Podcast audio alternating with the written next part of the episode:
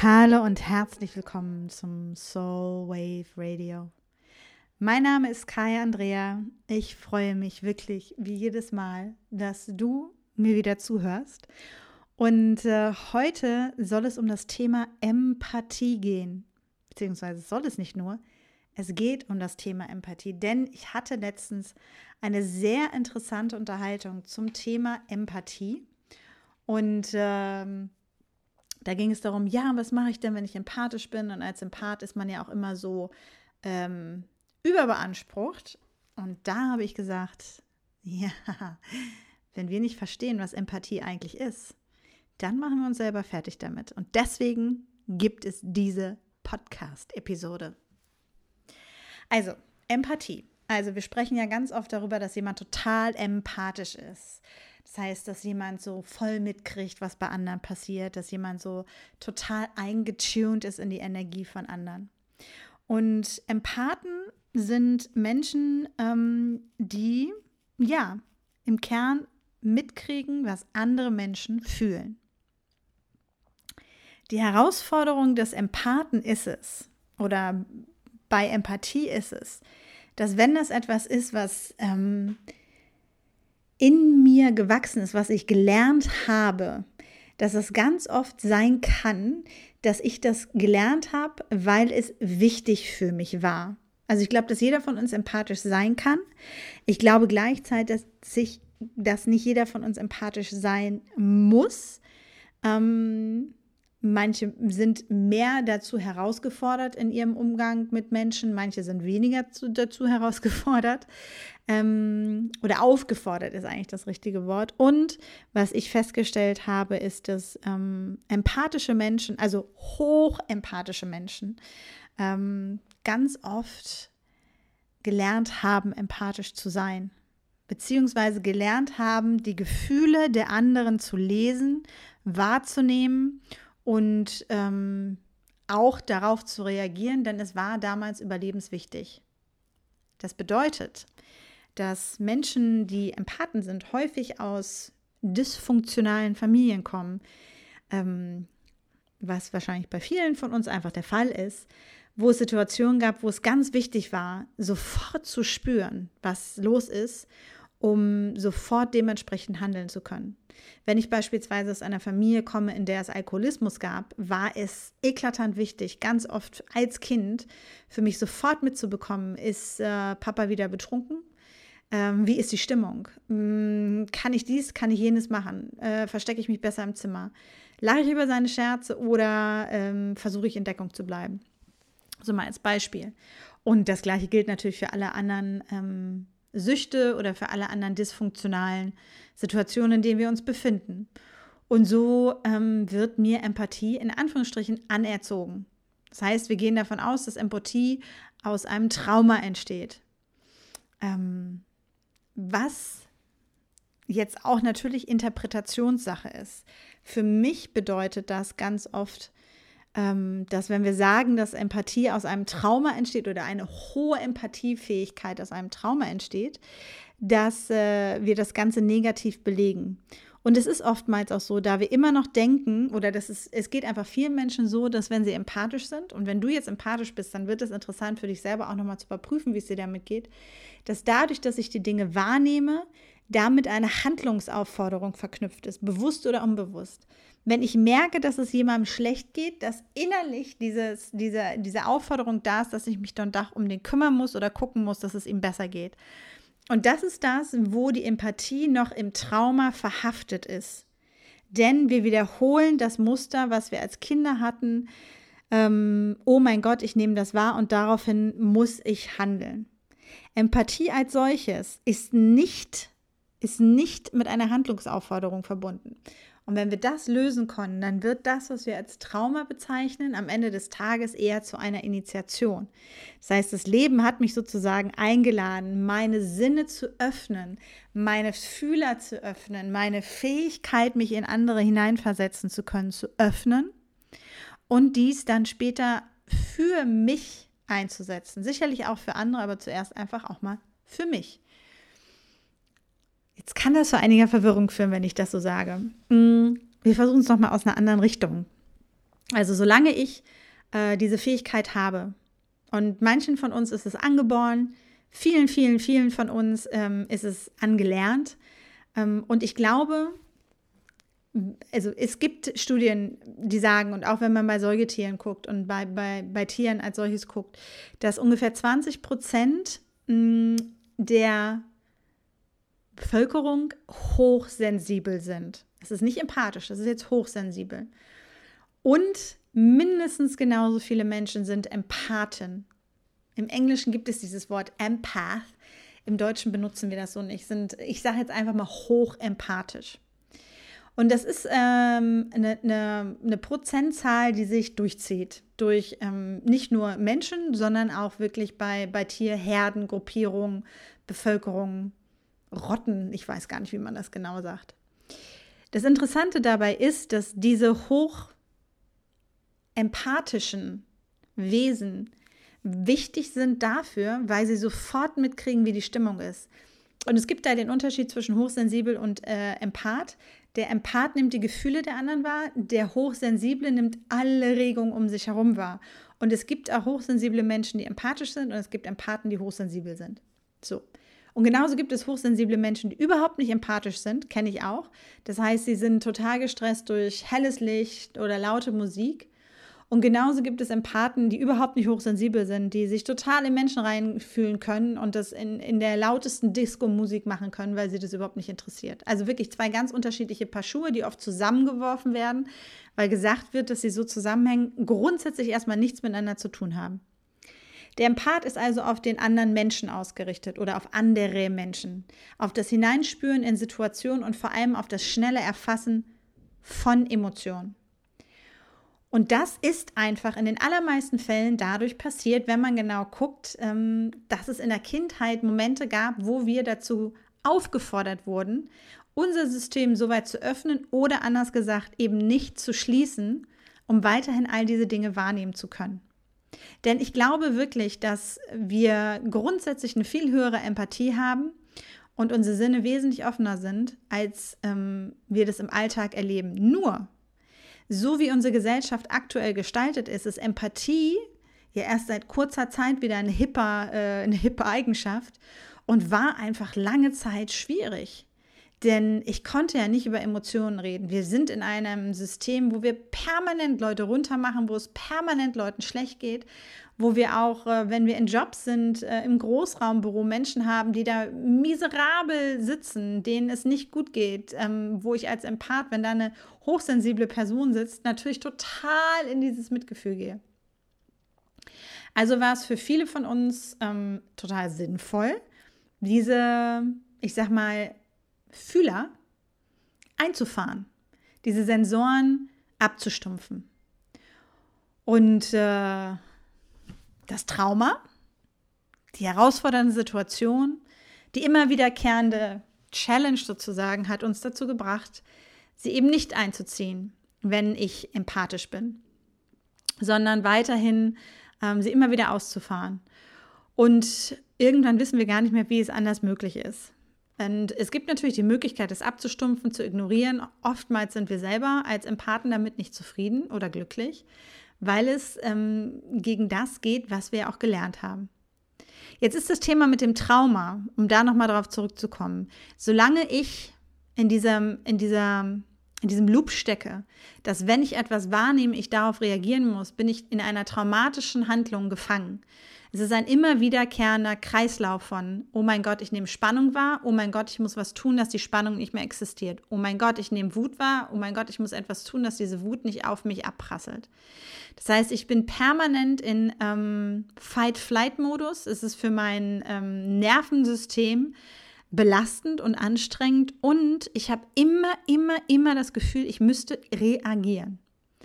Der Clou ist allerdings, und das ist jetzt für all die Empathen, die hier zuhören, nur weil du etwas wahrnimmst, bedeutet das nicht, dass du darauf reagieren musst. Nur weil du spürst, dass Frau Müller heute traurig ist, heißt es nicht, dass du Frau Müller trösten musst. Nur weil du spürst, dass die Ante echt einen scheiß Tag hat, heißt es nicht, dass du dich darum kümmern musst, dass Antje einen besseren Tag hat. Nur weil du spürst, dass der Chef heute echt pisst ist, heißt es nicht, dass du besonders gut performen musst, um ihn glücklich zu machen. Und wenn wir das erkennen, dann können wir dieses Trauma verlassen, was an diese Fähigkeit geknüpft ist. Und damit wird, das ist das, wie ich es am Anfang bezeichnet habe, damit wird das Trauma zur Initiation, weil es keine Macht mehr über mich hat.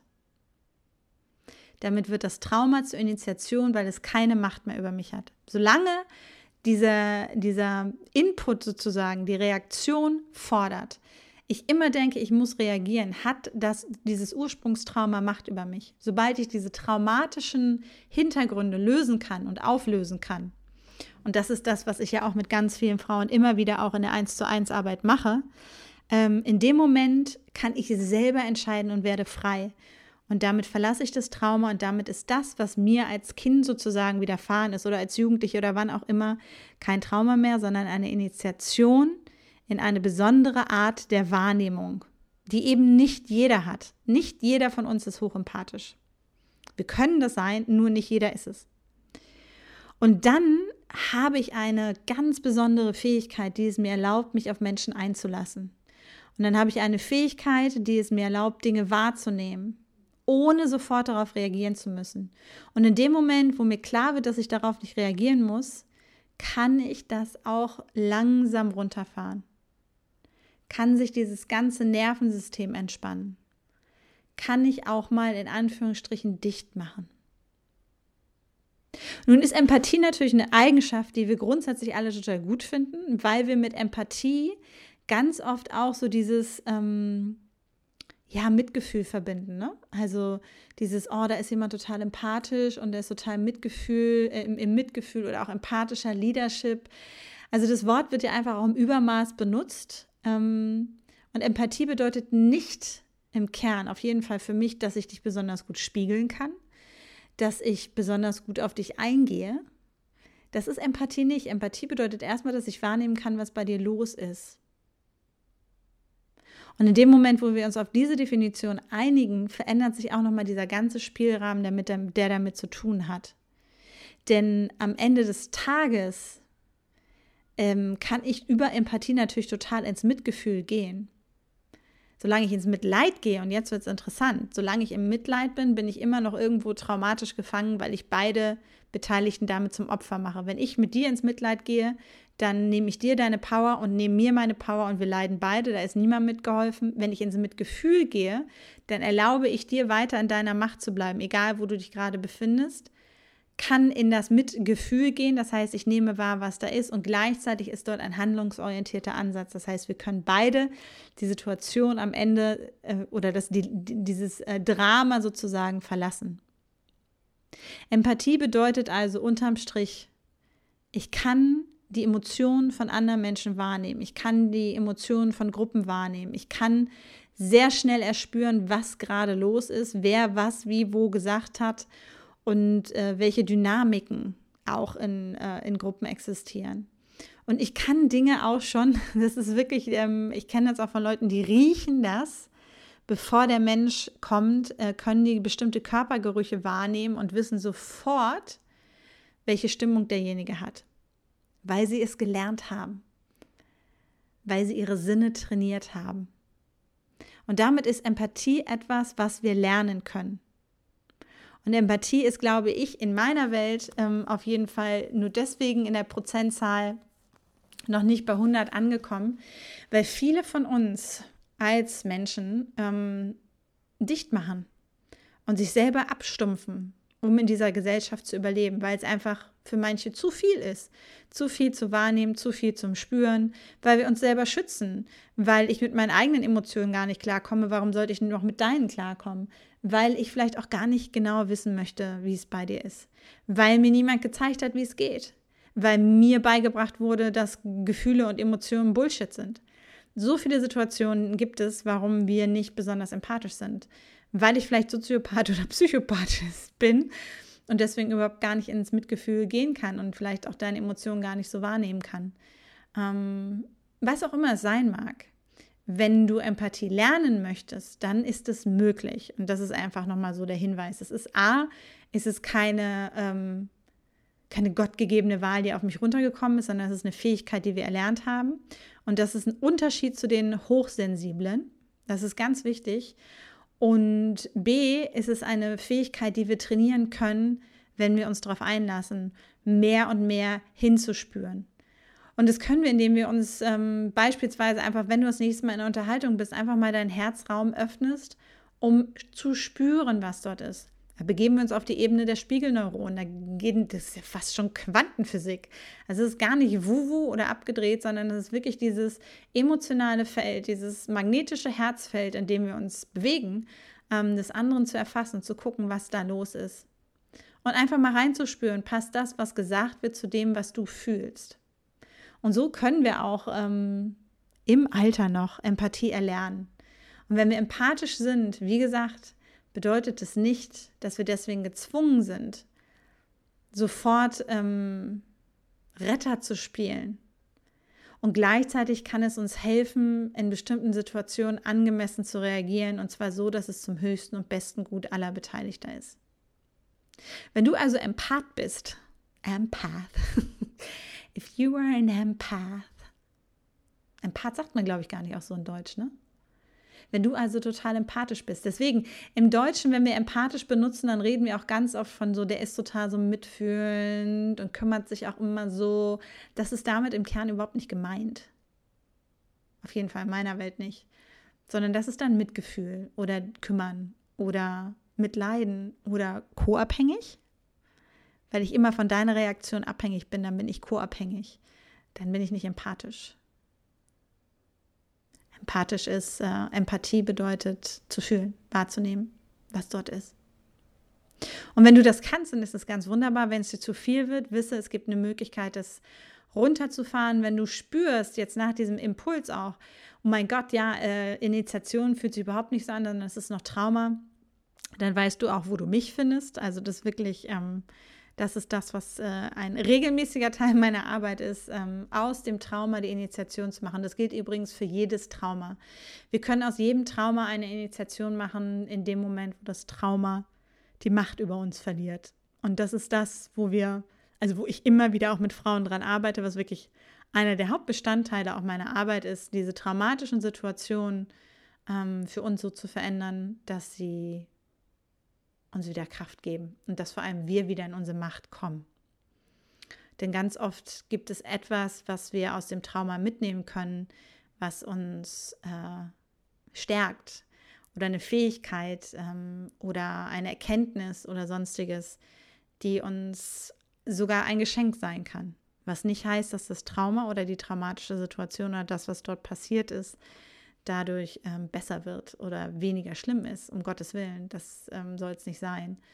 Ähm, jedoch kann dieses Trauma die Macht verlieren. Und in dem Moment, wo es die Macht verliert, ist ganz oft, in den allermeisten Fällen, wirklich die Chance da, dass wir eine Initiation erkennen dürfen, die übrigens unseren ganzen Weg und unsere Perspektive verändern kann.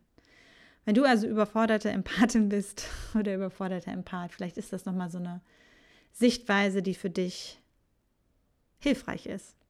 Und für alle anderen, falls ihr Empathen kennt, teilt diese Folge gerne mit ihnen. Falls du jemanden kennst, der hochsensibel ist, ähm, da kommt sicherlich auch noch mal eine Folge zu. Und äh, ansonsten wirklich lade ich dich ein, Empathie zu trainieren, falls du das Gefühl hast, nee, sagt das alles hier ist gar nichts für mich und du trotzdem es geschafft hast, bis hier zu zuhören, weil du vielleicht dein Zuhören trainierst. dann ähm, teil die Folge einfach mit all den empathischen Menschen, die du kennst.